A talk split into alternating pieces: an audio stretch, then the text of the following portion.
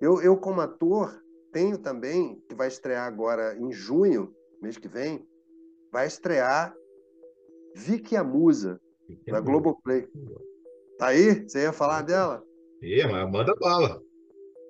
Vicky a Musa, de Rosane Svartman, escrita pela Rosane Svartman, que é uma craque maravilhosa, direção do Marquinhos Figueiredo, puta elenco, puta elenco, o Nicolas Prates e o João Guilherme, o João Guilherme que é filho do, do, do Leonardo, o cantor Leonardo, João Guilherme e o, e o Nicolas Prates fazem os meus filhos. Eu sou um, um músico de, de, samba, eu faço um violonista que toca na, na noite, acaba abandonando os filhos. Ele, ele é, é, é, toca com, com, vários músicos, né? Inclusive tem uma cena maravilhosa que eu tô, que é ele vai assistir a minha passagem de som num show que eu faço com a Martinália. A Martinália faz uma participação e, e eu tô ali tocando, eu sou músico da banda dela. E aí o meu filho aparece lá, enfim, a gente. A, a, a, série é muito incrível, ela é toda musical. Então eu canto três músicas, é, enfim, tem uma, um, um, elenco incrível, assim, um elenco mais jovem mesmo, né? E todos cantam muito bem. É uma série muito bacana, vai estrear agora em junho. Eu tô, em, eu tô numa série da, da, da Amazon chamada Dom também, que é segunda temporada. Eu tô lá também. Mas a minha maior expectativa é em relação ao DNA do crime. Aguardem. Direção de Heitor Dália. Netflix. Agora vem cá, eu fiquei curioso com uma coisa. Quando você passou na Record, porque você passou por lá também, né? Fiz, fiz três novelas lá. Você, você chegou a ser dirigido pelo Foguinho, não, né? Foi, Foguinho, Foi? pô, lógico. Porra, next. Foguinho, Foguinho é sensacional. sensacional.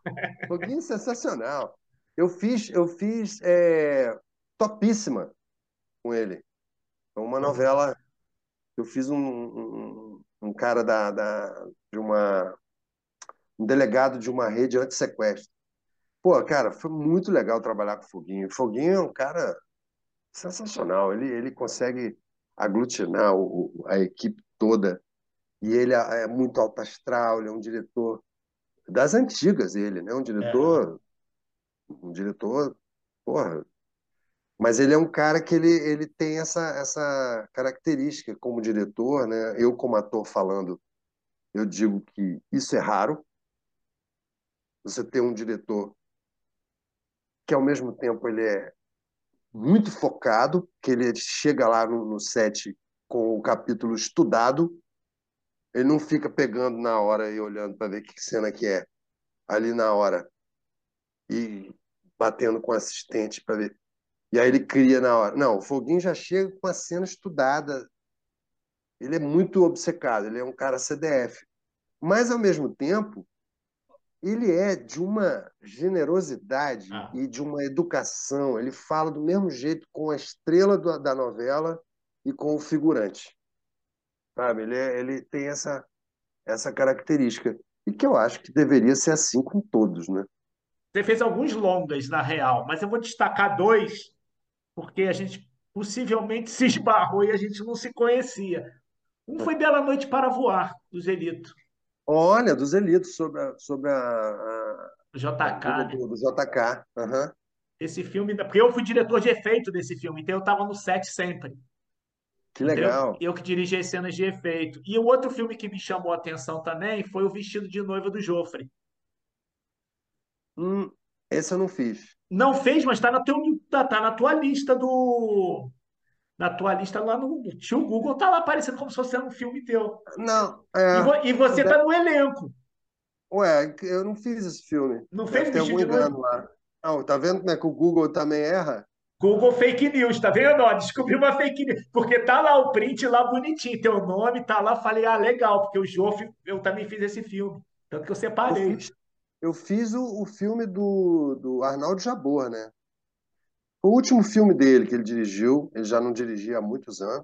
Isso. Ele foi me ver, ele foi me ver no musical Tom e Vinícius, me viu cantando como Frank Sinatra e quis que eu cantasse no filme dele também. É, foi esse. Agora eu, eu trabalhei em, em, dois longas com o Renato Aragão, né? direção do Marquinhos Figueiredo também, que fez o Musa Música. É, eu fiz dois filmes com o Renato Aragão. Deixa eu só pegar um gancho que o Luiz falou desse filme com, com o Renato Aragão. Na verdade, eu queria que ele falasse de duas pessoas que ele contracenou, que não estão mais entre nós, e uma delas foi no filme do Renato Aragão, que é o Eduardo Galvão. Eduardo Galvão. E outra pessoa que eu queria que você falasse também, que, que é a Françoise Fouton. Ah, cara, nossa. Bom, o Galvão, ele fez cal comigo, né? A gente convivia muito. Ele era um cara altíssimo astral. Onde ele estava, era alegria. É, sempre com um sorrisão no rosto. Era um cara que, assim... Um cara sensacional. Sensacional. Era um grande amigo. É, a gente não, não, não se encontrava tão frequentemente, mas quando se encontrava lembrava da, da, nossa época na Cal, que foi assim a época onde a gente construiu essa amizade. E lá no, no, no Didi e o Caçador de Tesouros, a gente praticamente conviveu porque a gente fazia parte do mesmo núcleo de, de, de militares fantasmas, né? Estava ali, então a gente conviveu muito tempo e tal. E, e, e assim como o, Galvão, assim como o Paulo Gustavo, né, cara, foram duas vítimas da, da, da, do atraso das vacinas. Né, que, que se o governo tivesse agido com mais proatividade, é, talvez é, eles não eles estivessem aqui com a gente. Ah. É, o Galvão foi nessa também, foi um que teve Covid e não resistiu. E a Françoise, cara, foi uma. É também, ela é de Brasília, veio de Brasília também, assim como eu. É, temos muitos amigos em comum. E teve uma época, um dia que a gente, que o, o, o Barata me liga, que era o marido dela, né, o Eduardo Barata, produtor, é, presidente da PTR lá no Rio, é um grande defensor, um grande lutador dos, dos direitos do, do, dos artistas e, da, e, das leis de incentivo, enfim, das condições de trabalho da gente lá em Brasília, né? ele está sempre atento lá. Me liga me convidando para fazer uma, um musical, só eu e a Françoise, mais três músicos, com a direção da Jaqueline Laurence, um texto do Arthur Chechel, que também já, já não está entre a gente, texto do Arthur Chechel chamado é, Nós Sempre Teremos Paris que era um casal que, que não aconteceu. Assim, eles, eles vão lembrando, do, do, eles eram casados na época, e aí eles se encontraram em Paris e, e é, quase rolou, mas não rolou né, o romance deles. Enfim, aí a gente canta clássicos da música francesa, da música tradicional francesa, eu e a Françoise, e vai contando a história deles que aconteceu. Porque, na verdade, o grande barato do espetáculo era esse, era era era, era sei lá, eram essas canções, né? E eram clássicos da música francesa, né? É, é, Sur les cieux de Paris, Michel Legrand gravou. Pô, a gente cantava isso e, e, e, a plateia vinha abaixo, cara, e era só eu e ela. Só eu e ela. E a gente tinha, a gente dançava. E a gente estava num café em Paris, lembrando do que não aconteceu, do, do romance que não rolou. Né? Texto do Arthur Chechel, maravilhoso. Foi uma experiência incrível. A gente viajou, ganhamos um prêmio lá na, na, na no Festival de Angra é, com essa peça. Foi um período assim, foi, acho que não demorou um, não foi nem um ano, mas ficamos em cartaz quase um ano. E aí depois eu fui fazer outra coisa e entrou o, o eu fui fazer essa outra coisa que fui fazer, cara. Você, você vê como é que a minha vida ela vai pegando tangentes assim, né? Você vê, eu saí dessa peça musical com a Françoise Pourton, sabe o que eu fui fazer? Eu fui cantar no monobloco, bicho. Pedro Luiz me ligou e falou assim: Colau, o que você está fazendo? A gente está montando o Monobloco 2, porque a, a demanda está muito grande, a, a, banda principal não está dando conta de, de, de, de, fazer todos os shows, está começando a pintar show na mesma data em lugares diferentes, então a gente está montando o Monobloco 2. Quer cantar com a gente? Porra! Falei, cara, que experiência incrível cantar no monobloco, né? Estava bombado na época. E eu, pô, adorava eles. O Pedro era meu parceiro, a gente tem música junto. E, e aí eu falei, cara, topo. Aí saí da peça, entrou outro cara no meu lugar, lá, que é, é, é a Luísio, a Luísio de Abreu, entrou lá no, no, no meu lugar, na, na, no, nós sempre teremos Paris com a Françoise, eles tocaram a peça junto e eu fui pro monobloco. Fiquei um ano cantando no monobloco, não aguentei, cara. Eu falei, não, preciso voltar para os musicais. A, a, o monobloco começava, o show do monobloco começava às três da manhã, bicho. A gente, a gente viajava, a gente ia para Fortaleza, assim, dando um exemplo. Chegava em Fortaleza às quatro da tarde, o almoço já, já, já era. A gente deixava as coisas no hotel, ia passar o som, voltava para o hotel às sete, dormia, acordava às duas da manhã e ia para o local do show. Aí chegava no hotel, ficava assim 15 minutos esperando eles servirem o café da manhã. Tomava o café da manhã, ia dormir e depois acordava de novo 11 horas para ir pegar o avião e ir para outro lugar. Meu irmão, eu falava assim, cara, não sei como é que vocês aguentam isso, bicho. Eu não tenho mais. Tem que ser, tem que fazer é, é, é, academia de, de, de, de corda vocal, cara. Tinha que fazer malhação de corda vocal, porque realmente é, eu não sei como é que eles conseguiam fazer, cara. É impressionante. Era, era... E era assim, show de três horas sem parar, plateia de 20 mil pessoas cantando todas as músicas. O show do Monobloco era incrível, cara. Era maravilhoso. Era incrível. Mas eu não tinha mais idade para isso. voltei para os musicais, porque o musical é tudo, é tudo mais disciplinado, tem hora para começar, hora para acabar, tem as horas do ensaio, dos ensaios e tal, tem a temporada, tá tudo mais certinho. Ir para a estrada com, com show, cara, eu que fui de Inimigos do Rei, de... não dava mais, assim, mas foi uma experiência maravilhosa, cantar com monobloco. Eu, eu tenho tanta coisa aqui, e nós já estamos falando há tanto tempo, que nós vamos ter que, nós vamos ter que fazer outro voo com o Luiz, Sérgio. Vai. Mas assim, a gente ainda tem que falar do quadro em construção. Mas antes da gente falar do quadro em construção, eu quero falar de um outro assunto. Depois eu vou pontuar para você as coisas que vão ficar de fora, que é uma sacanagem, mas vamos lá. Bom, você também, você também tem aí a questão de, de, de dar aula, né? Você, você dá aula de interpretação. Você tem uma filha que é professora, que está lá em Viçosa, né? Exatamente. Mas, mas eu quero falar da dona Anice Nicolau, Minha mãe. que era professora e que dizem que cantava muito bem quando tinha um piano rolando. Cara, e, e, e assim, você vê, você, você usou a frase que nada é por acaso, né? Não. Hoje a minha mãe estaria fazendo 92 anos. Poxa, cara, que legal. Anice, dia 27 de maio, que é quando nós estamos gravando esse programa. E, e a minha mãe é, claro, é Helena Cara, a Helena se torna, fazendo faculdade de pedagogia, universidade, ela está na UFV lá em Viçosa, já está estagiando numa escola pública, é, na área rural lá, está adorando, e ela abraçou a carreira de um jeito assim tão incrível. E eu vejo o dedo da minha mãe nisso, sabe? Assim, porque a neta que ela não conheceu é, lá e desculpa não tem como não me emocionar, né? E é uma puta de uma realização, cara. Assim, as, as grandes obras de toda essa minha carreira que a gente falou aqui agora são os filhos, né? Não tem jeito, cara. É o Vitor Thierry, que é o meu filho, filho meu da Luísa Thierry, que está arrebentando na carreira como ator também, está fazendo essa novela Vai na Fé.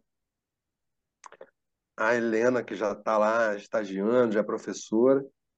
E, e, e, a Diana, que tem 18 anos, que joga futebol pra caramba, canta muito, cozinha beça, é um talento ela.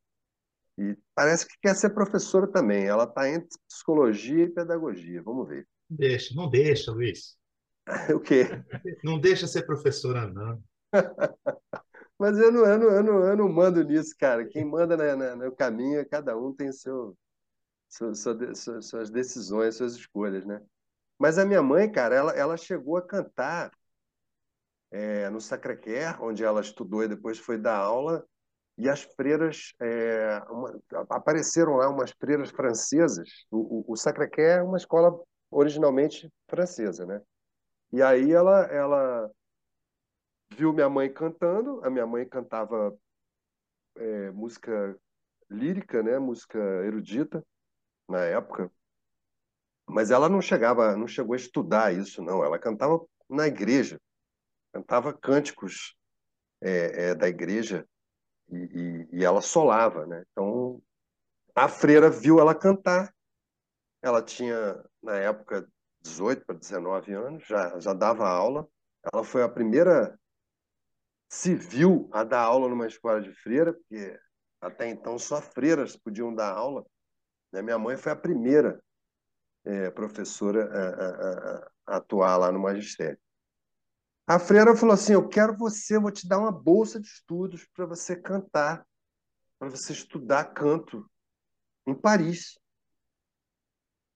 no Sacré-Cœur de lá e tal. Vou te dar tudo, vou te dar alojamento, vou te dar não sei o quê.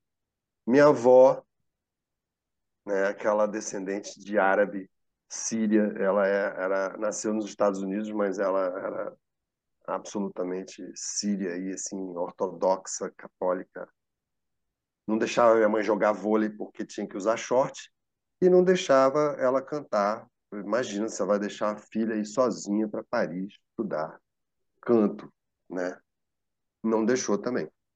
Mas a minha mãe tinha uma voz lindíssima, cantava maravilhosamente, mas muitas coisas foram frustrando ela.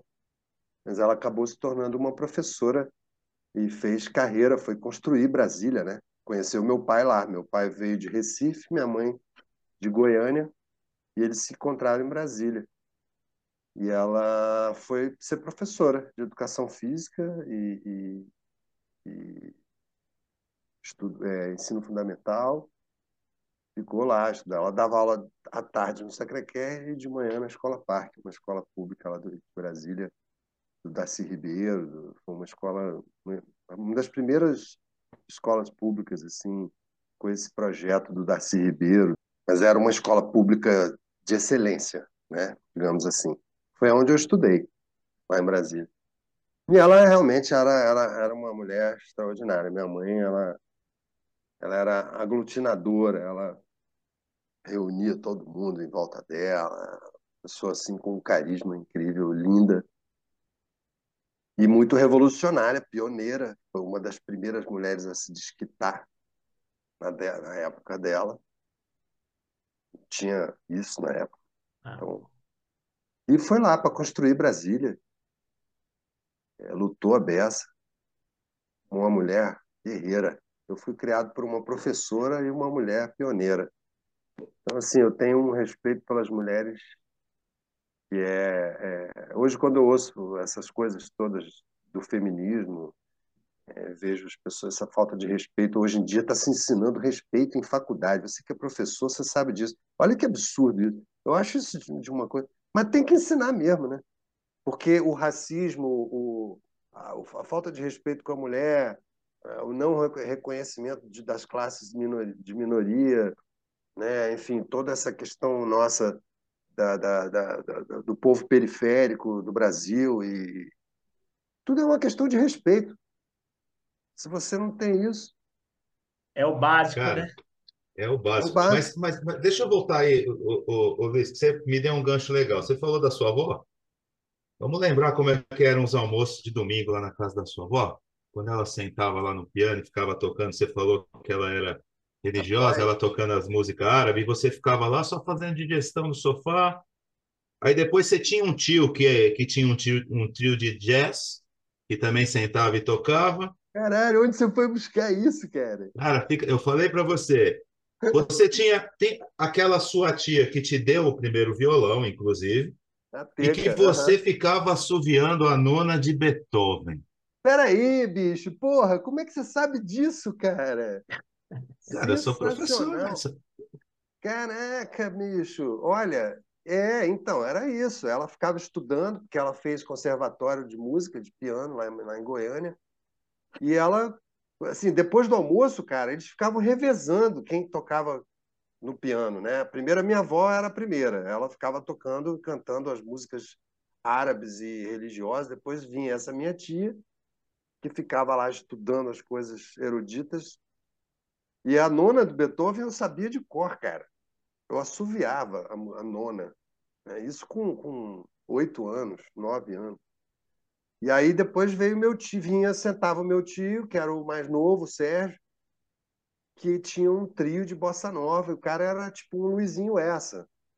Ele era tocava muito, cara. Tocava jazz. Foi, a minha grande influência do, do jazz. Foi, foi dele, inclusive, né?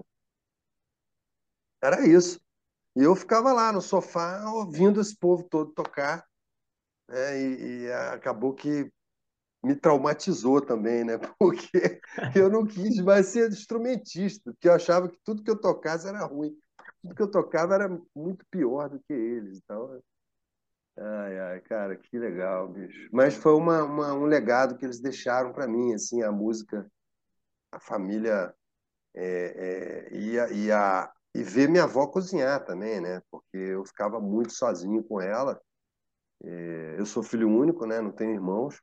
E eu ficava com a minha avó e vendo ela cozinhar. Ela fazia muita coisa gostosa e pão, fazia pão. Foi essa lembrança que, pegando o gancho, né? Foi essa Mas, lembrança. an- mas antes de você falar do pão, Fala. segura. Tem mais uma que eu quero, que eu quero te perguntar. Aí a gente fala só do pão. Eu não sei que o Serginho queira falar de outra coisa. Eu, eu gosto desse negócio de memória afetiva, Luiz. Eu gosto desse negócio de, né? É bacana Eu, isso. eu queria que você lembrasse do dia que você e o Luiz Guilherme conheceram Mosca, lá no Aham. vestiário da Cal, que vocês estavam cantando Blues da Passagem e ele chegou. Caralho, bicho, olha isso, cara. Blues da Passagem era uma das, das músicas do Farra da Terra, que era a música do, do foi do Asdrubal trouxe trombone. Eles gravaram um disco, inclusive é, é, produzido pelo Caetano Veloso, num estúdio daqui de São Paulo. É, Eles fizeram essa gravação aqui em São Paulo, não foi nem lá no Rio. E, e o Blues da Passagem, pô, Blues da Passagem, cara, pô, meu violão, cara, meu violão tá lá no armário, não vou, não vou nem pegar, senão eu tocava ela aqui para você. Para você que me pergunta por que estou nessa cidade, sozinho com um blues ao violão. Eu lhe digo, na verdade, é só por necessidade, pois preciso da passagem de avião para voltar para uma garota que eu deixei lá em Dakota e que tem meu coração. Taranã. Aí a gente cantou o Paulinho isso. E aí foi, foi, foi aí que o Guigui já tinha já estava lá no Garganta. Foi a gente fez a cabeça do Marcos Leite. Falei, cara, Marcos, você tem que chamar o Paulinho, cara, para entrar pro Garganta também, não sei o quê. O Paulinho, é- ele compõe também, puta cara, não sei o quê. Aí chamaram o Paulinho para entrar no Garganta também. entrou. Aí ali dentro do Garganta Profunda, o Nestor de Holanda Cavalcante, que era o, o- o diretor musical do Garganta, teve a ideia sacada de fazer um show do Garganta com trios, quartetos, quintetos, duos, solos, né? E aí falou, olha, eu quero vocês três fazendo um negócio aí. Vocês três vão fazer, que eram os três atores, a gente, né, era, tinha esse carisma de, de, de- do teatro e tal. E aí a gente perguntou, a gente pode fazer música autoral? Porque todo mundo estava fazendo uma música é, conhecida, uma música de um autor conhecido e tal. Aí o Marcos falou, pode, tudo bem. Aí, cara, a gente começou a compor na casa do Paulinho. Começamos a compor uma música atrás da outra. Aí fizemos Mamãe Viajandona, fizemos blues da blues, o blues, o blues da, da passagem que era do, do, do, do Asdrubal, né? E Anéis de Saturno, que foi uma um punk rock assim que a gente, cara, pô, que legal, que lembrança. Mas, Mas vocês ficavam cantando, vocês ficavam cantando na, na, numas escadas que tinham lá na Cal, não é? Na, nas escadas, é. Cantava, o Paulinho levava o violão e, e a gente fazia. Ficava lá nas escadas, é. A gente já tinha essa onda, né? Tinha mais gente que cantava com a gente também, mas ali no Garganta é que a gente é, é, encontrou essa química, né? Mas vamos falar do Padeiro em Construção. Volta lá na sua voz. É, aí começou essa, de novo aqui em São Paulo, acabou a. a é, eu estava fazendo, dando aula, aí rolou lá, estava um, dando aula uma agência de modelos aqui, comecei a, a, a, fazer lá a novela do SBT, e, e aí, porra, aqui em São Paulo, que eu amo, já, já vinha a São Paulo sempre, mas só, só trabalhando, né, há anos, desde a época do Inimigos do Rei, que a gente que eu vinha para São Paulo, e tem essa coisa das padarias de São Paulo, que é uma, uma, uma característica turística né, da, daqui de São Paulo. E aí eu comecei a frequentar as padarias, né?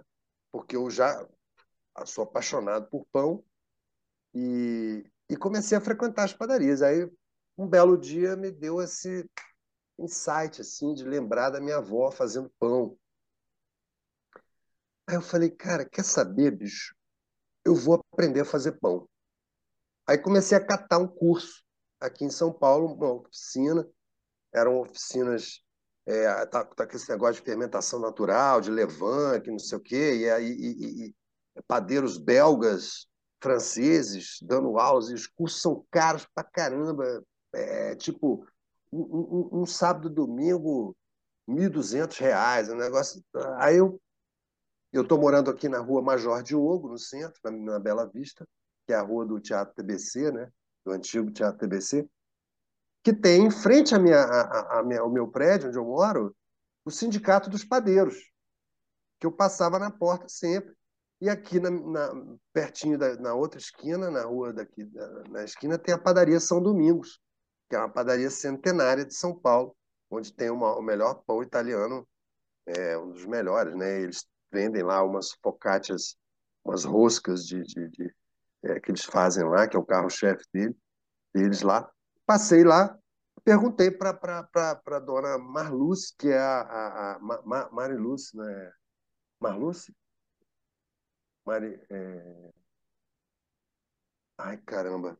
Ela é a, é a esposa do dono atual lá. E ela estava no caixa. Eu perguntei para ela, você conhece algum curso de pão aqui perto? Eu quero muito fazer. Vocês não dão curso de pão, não? Primeiro eu perguntei para o padeiro, para o atendente, né? Falei, vocês, têm curso, vocês dão curso de pão? Aí ele falou, ele falou assim, cara, se a gente ensinasse a fazer esse pão aqui, a gente não estava há 120 anos aqui, né? Aí eu falei, porra, sacanagem, né? Não, não, não quer contar mesmo o segredo. Aí ela falou para mim, falou, olha, tem uma, o sindicato dos padeiros tem sempre curso de panificação lá. Aí eu fui lá, ela que me deu a dica. Cara, você não, é, não é que eu cheguei lá e o cara estava iniciando as inscrições de um curso do Senai, Sebrae, um curso de 50 horas de panificação fitness. E o pão que eu gosto de comer é o pão integral.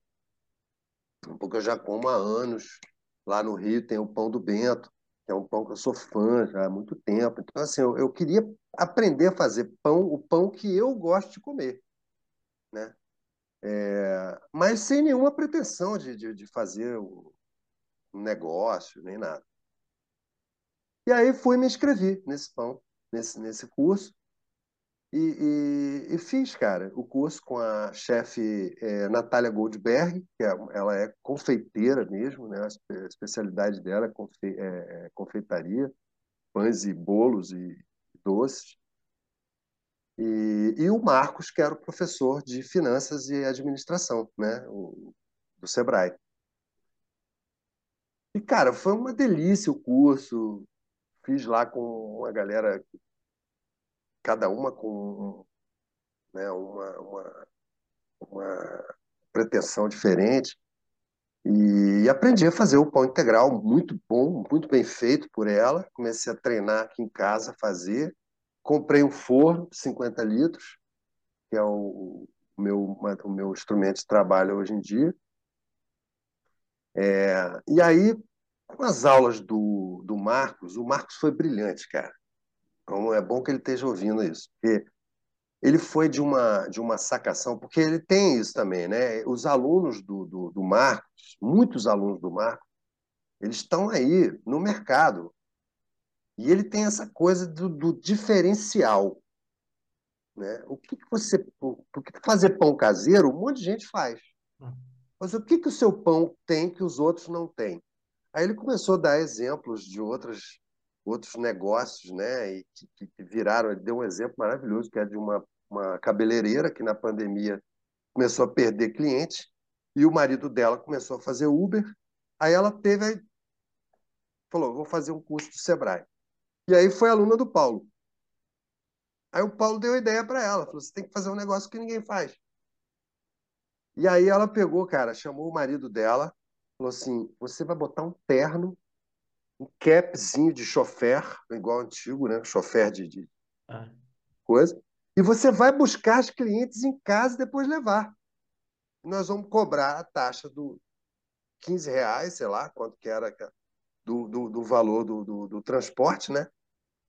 Cara, ela triplicou o número de fregueses. E aí foi genial, porque pô, é o marido dela chega lá, abre a porta do carro, que nem o um motorista leva a mulher, ela vai lá no salão, arruma todo, não sei o quê, depois ele vai lá, leva ela em casa com toda a educação. Quer dizer, ela transformou o negócio dela. E aluna do, Mar, do, do Marcos, hein? entre outros exemplos maravilhosos que ele deu, assim, né? Aí ele virou para mim e falou assim, cara, você não pode abandonar o, o lance que você é, já faz há anos para ser padeiro, né? Você tem, você tem que unir as duas coisas, né? Porque tenta descobrir aí como é que você vai fazer. Aí eu falei, porra, será que eu faço um programa no YouTube, né? Será que eu faço alguma coisa aqui? E eu já estava devendo fazer um podcast para mim há muito tempo, porque eu sou radialista, né? E adoro rádio, sou apaixonado por rádio, e já estava querendo fazer um podcast é, é, só meu, assim, mas não estava meio sem saber o que assunto que eu ia fazer e tal. Aí eu falei, porra, quer saber, cara? Eu vou contar histórias de pão, vou entrevistar donos de padarias históricas de São Paulo, contar a história do pão, história das padarias, como é que elas chegaram no Brasil, os imigrantes italianos, portugueses, etc, etc. E, ao mesmo tempo, vou vender meu pão pelo WhatsApp. Fiz um curso também com a Recruz, que é uma, uma empreendedora, ela dá cursos de, de, de empreendedorismo é, é, no Brasil todo e tal. Eu fiz um workshop com ela que ela me definiu como um pequeno produto viável né, que é uma sigla que o cara lá do Vale do Silício um dia inventou esse negócio, e, e é para as pessoas que são autônomas e, e, empreendedores que fazem tudo sozinho. Então você não tem tempo de, de, de, de, de produzir grandes produções assim. Você vai fazer o que der para você fazer. Então é um, é um produto é um, é um negócio sustentável né? Pequeno produto viável. Ela falou você tem que fazer já que você é ator e você provavelmente vai estar trabalhando também como ator e fazendo outras coisas, por que, que você não faz pão só uma vez por semana? E anuncia o seu pão uma vez por semana. Aí peguei essa, essa deixa, junto com a do Paulo, falei, vou fazer meu pão só quartas e quintas e eu mesmo vou entregar. Aí eu comecei a fazer meu pão integral, bicho. É, é, é, botei mais um chip no meu celular, fiz o WhatsApp Business, e chamei o podcast de Pão de Cast. Ah. E comecei a, a, a, fazer. Aí o Paulo me indicou o Giovanni, que é um cara de marcas e patentes, tem uma empresa de marcas e patentes. Ele me fez registrar o nome, que achava muito bom, que esse negócio, pô, é, é, tem que ter, você tem que registrar isso tal. Acabei registrando. É, e aí tô com isso, cara. Eu já tô no, no, no sexto episódio, né? É, eu tô, entrevistei agora, já entrevistei a Natália Almeida, que é a proprietária da padaria Santa Teresa, que é a padaria de 1872, é a padaria mais antiga do Brasil. Ontem eu entrevistei o, o Vitório, é, é, Vitório é, Ai, caraca, os sobrenomes estão fugindo. Que é o dono da Basilicata, que também é uma padaria de 110 anos, maravilhosa daqui de São Paulo, e que fazem pão também com fermentação natural já há 110 anos e tudo mais. E é isso, cara, tá se transformando. E aí o podcast eu estou fazendo fornadas do meu pão integral. Comecei a fazer um pão português também, que é um pão só de azeite, faz azeite e sal, com uma esponja de, de fermentação natural e, e, fica uma delícia. É um pão com a farinha branca italiana, tipo 00. É, e o meu pão integral, que é o carro-chefe da, da, da, da pequena padaria caseira que eu inventei. E toda quarta e quinta tem fornada, né? É, tem o WhatsApp do, do, do podcast. No próprio podcast, toda quarta entra um episódio novo.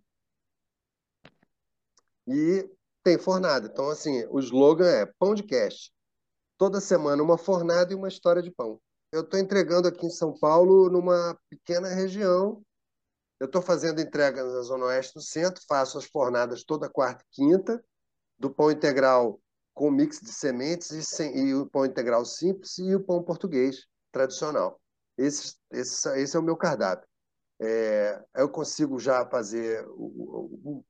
Estou fazendo seis integrais por dia, já por, por quarta-feira, né? Quinta-feira. É, mas, enfim, está começando a, a, girar. Eu já estou começando a prever uma expansão, tendo que comprar um forno maior sair da onde eu estou para ir para um lugar maior, para ter uma cozinha maior, ou seja, é, a expansão está indo.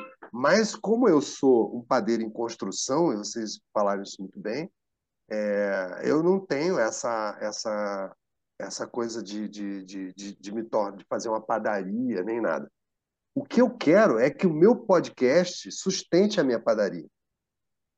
Então a ideia é trazer, atrair através dessas entrevistas que eu estou fazendo com os principais proprietários das padarias históricas de São Paulo, que são aqui em São Paulo tem 3 mil padarias, né?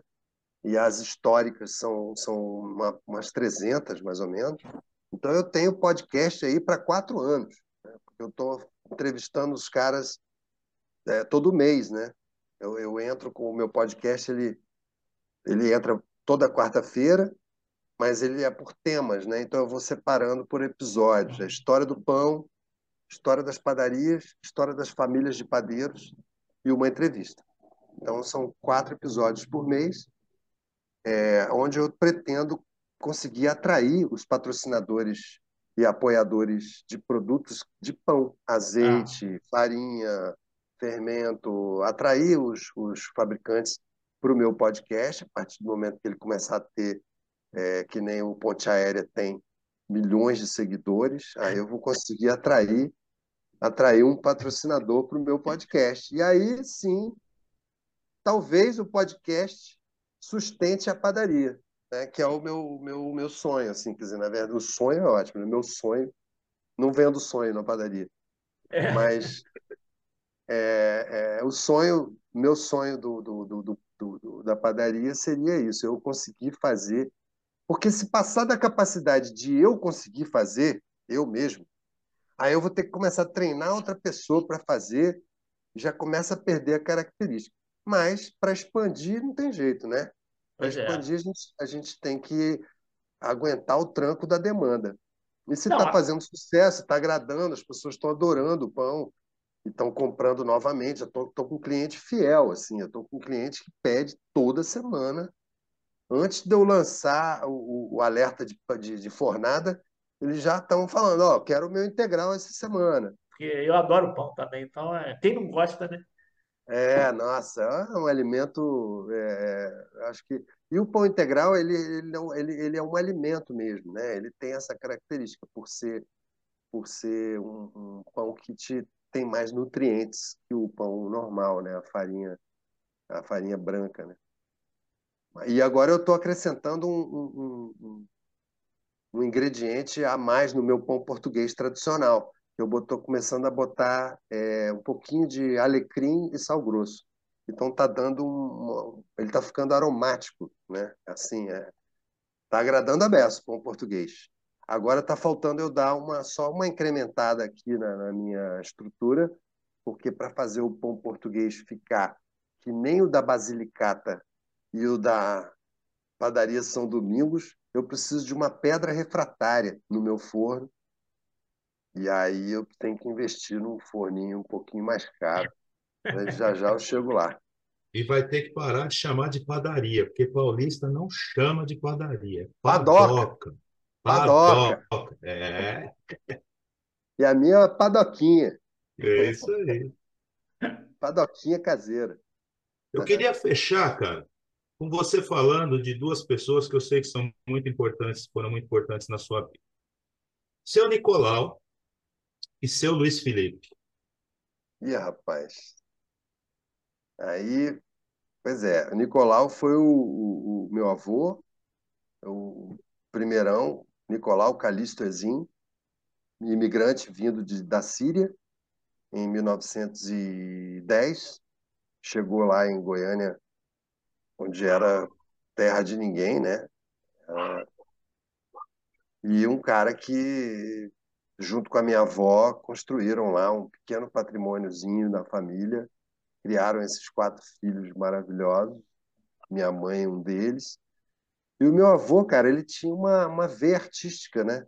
Meu avô tocava flauta, uma flauta árabe, é uma flauta difícil de tocar, porque ela precisa de um fôlego, é, de uma respiração extra, extra pulmonar que ele faz, que você, você sopra e, e, e aí depois você faz uma puxada com o nariz segurando uma nota, depois é uma é uma, uma, uma como é que se diz uma é uma, uma sequência de, de, de, de ar que você precisa dar nessa flauta que eu não sei explicar, é uma flauta árabe.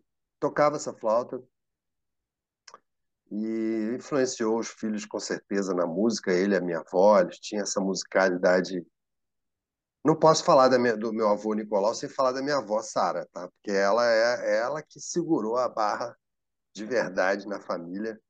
Ali, ela é que foi a, a, a, a pessoa que. E o meu avô era aquele cara simpaticão, ele fazia política, né? O Luiz Felipe, meu pai.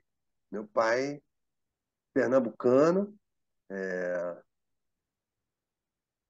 advogado e administrador, ele tem duas, duas formações. Foi para Brasília, para a construção de Brasília, né? É, trabalhando no Ministério da Agricultura. Eu tive dois pais que foram funcionários públicos, engraçado, né? E eu sou um cara autônomo. Nunca trabalhei para o governo, nunca trabalhei para a área pública é, não por, por, por, porque eu não quis, mas é porque eu quis desde cedo ser ator. Então, é, eu não fui, mas eu tive dois pais funcionários públicos, né, que ajudaram a construir Brasília. Meu pai fez o que pôde.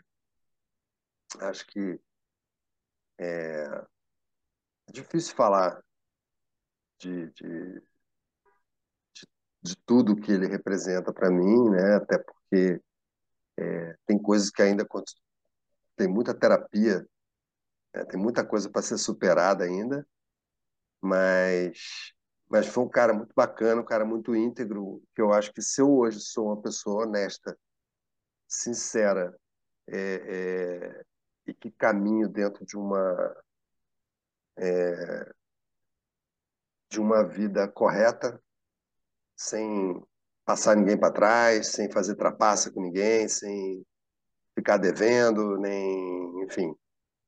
E passar isso para os meus filhos foi muito por causa dele também, ele era um cara muito correto, ele nunca, por ter trabalhado em Brasília na política, nunca topou é, é, sacanagem, malandragem, corrupção, enfim, foi um cara que sempre jogou isso fora perdeu grandes oportunidades, ele mesmo me contou. Poderia ter ficado rico, mas ele não quis isso. Então, e ele era um cara boêmio, gostava de uma farra, é, gostava de corrida de cavalo, era um cara que era do jockey, teve cavalo, a família lá de Pernambuco tem essa tradição. E é isso. Cara, foi muito bacana conversar com vocês. Há muito tempo que eu não vejo. Acho que eu nunca tive uma, uma, uma entrevista assim que o cara soubesse tanto sobre a minha vida como É porque, você. é porque a gente não entrevista, tá vendo? Que legal o seu depoimento aí do tio Lu. É, cara, tio Lu, olha aí. Até isso você sabe. o apelido dele.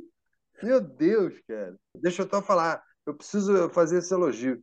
Vocês me surpreenderam, porque eu não esperava nada. Assim, enfim, eu não, não, não sabia o que, o que, que eu ia encontrar. A única coisa que eu vi foi aquelas referências que vocês me mandaram da Natália é, Vale, né? Natália Laje. Laje. Laje e o, e o Paulinho e uma do Evandro Mesquita. Assim, eu falei, pô, cara, os caras têm um casting né, de A gente é enjoado. Casting de respeito. Eu tenho que me preparar bem e tal. Fiquei, mas assim, cara, vocês são, vocês estão de parabéns. Eu acho que se vocês estão aqui até hoje é porque tem uma, uma, uma puxada e uma pegada, sabe, muito interessante. Com certeza quem assiste vocês tem muito a, a se enriquecer, porque é, isso é cultura, né, cara? Não tô, não é, não, é- é, a cultura não é feita só de arte, né? Cara, na verdade é quem assiste vocês. Eu e o Serginho, a gente só tá aqui recebendo gente que tem coisa interessante para contar, cara. É isso. Obrigado, eu só Mas, tenho a agradecer, cara. Muito obrigado mesmo. mas ó, ficou de fora. Programa Babilônia na TV Globo, que a gente não falou.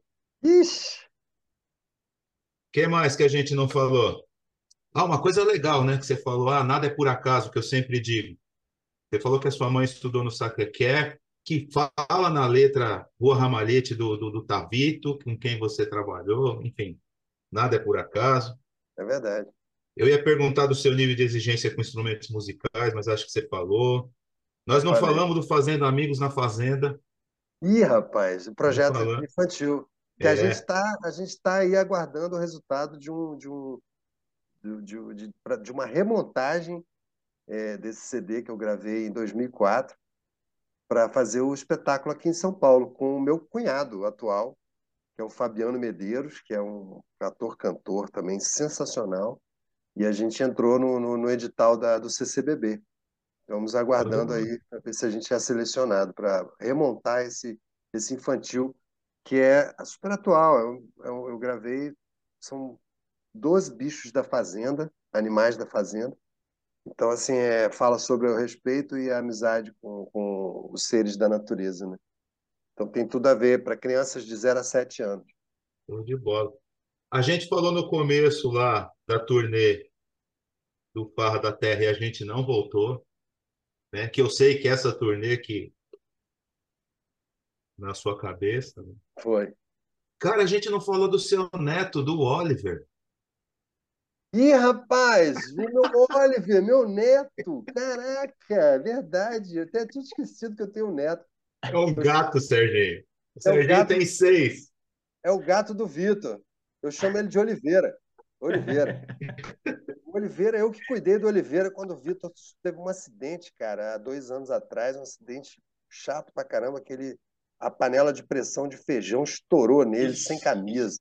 putz. Então ele teve queimaduras assim horrorosas no corpo, na parte genital, assim, ele ficou, ficou 60 dias, cara, internado lá no Rio, fiquei com ele, dormi no hospital com ele quase todo dia, e ficava com eu que cuidava do, do Oliveira. Meu neto, meu neto, Meu neto. olha, É. E, e outra coisa que eu ia te perguntar, se a galera ainda te chama de Nicão.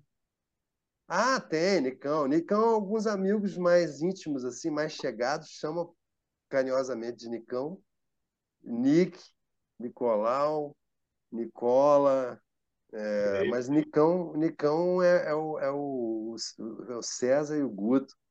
Tem uma galera que, amigos de longa data, que me chamam de Nicão. É, aqueles que, é aquele que quando você ouve, você fala, opa, peraí, esses aí são das antigas. né? É, é, é. Esses aí são. Ah, e você só Luiz, esqueceu de uma, você só esqueceu de uma coisa, cara, ah, o quê? É muito importante, Ah, principalmente nesse momento da nossa vida que nós estamos vivendo agora. Eu vou ser enterrado vestido com a camisa do Botafogo. Do Botafogo. Tá? Que Eu é sei que é Botafogo, pô. Que é o líder. Segue é. o líder. A gente tá evitando falar de futebol aqui no programa, porque eu, torço, eu torço pro São Paulo. E o Serginho é Vasco. Então não, nós estamos. Para com isso. Para. Vasco é o caralho. Mas eu sei que é Botafogo. Ai, cara. Eita! Tem que entrar na edição. Essa Isso... aqui é a minha caneca oficial. Isso aí só com suborno. é nos desvi que nós encontramos melhor surpresa. Então, assim, eu acho que, cara, esse programa com vocês foi uma turbulência, assim, mas foi um, um êxtase de turbulência, que foi é muito legal, porque você tocou em assuntos, assim, que para mim são muito muito ricos. E, é, e, é, e é, é, é, bom demais saber que tem gente que se interessa por, pelo, pela minha história, pela minha trajetória, saber o quanto você se dedicou, se debruçou para fazer essa pesquisa é, e saber que vai ter gente assistindo isso. É, é para mim é, um, é uma, uma honra muito grande. Eu só tenho a agradecer e dizer que a vida vale a pena por causa dessas, desses encontros que a gente está tendo aqui. Obrigado, Paulo. Obrigado, Sérgio. Pô, Obrigado, Luiz. Obrigado. Foi ótimo.